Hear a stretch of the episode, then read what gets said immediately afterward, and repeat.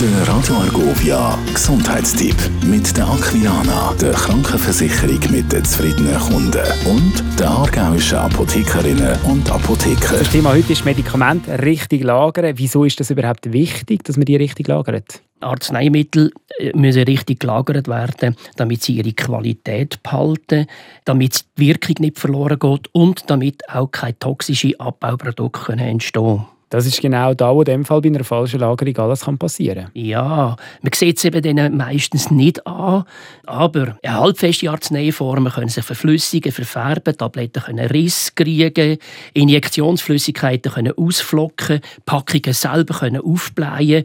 Oder ein gutes Beispiel ist zum Beispiel Aspirin, wo sich in Essigsäure verwandelt. Das schmeckt man zwar, aber Zäpfchen, die zum Beispiel schmelzen, die haben dann noch eine schlechte Verteilung vom Wirkstoff und so weiter weiter und so fort. Aber das sieht man von außen nicht an. Aber wie lagert man denn richtig? Grundsätzlich zwischen 15 und 25 Grad.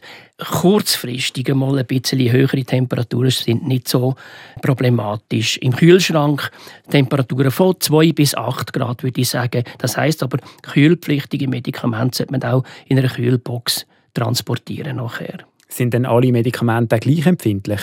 Nein, das sicher nicht. Aber ich würde jetzt einfach die Arzneimittel möglichst in der Originalpackung vor Licht geschützt transportieren oder auch lagern.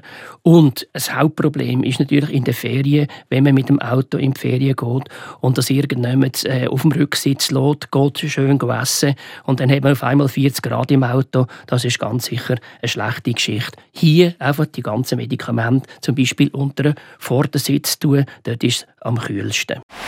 Der Gesundheitstipp mit der Aquilana, der Krankenversicherung mit den zufriedenen Kunden und der aargauischen Apothekerinnen und Apotheker. Radio.